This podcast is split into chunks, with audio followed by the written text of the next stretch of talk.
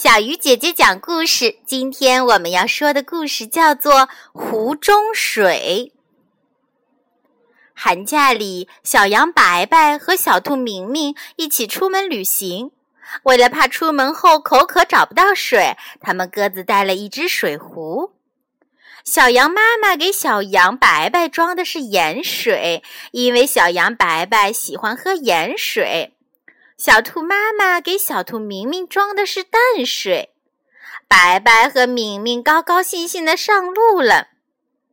途中突然下起了鹅毛大雪，大路上一会儿就堆积了很厚的大雪，直到天黑，他俩才找到一处可以避寒的山洞。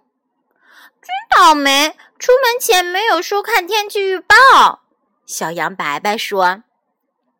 小兔明明是个乐观的孩子，他说：“没关系，欣赏雪景不也一样很美吗？”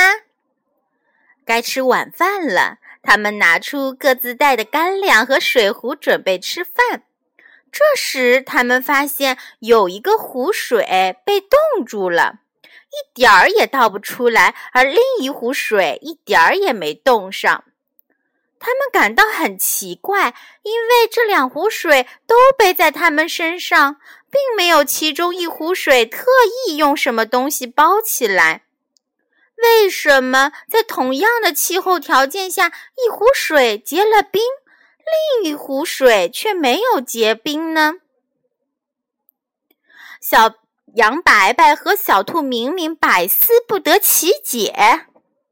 小朋友，你知道是谁的水结了冰吗？为什么呢？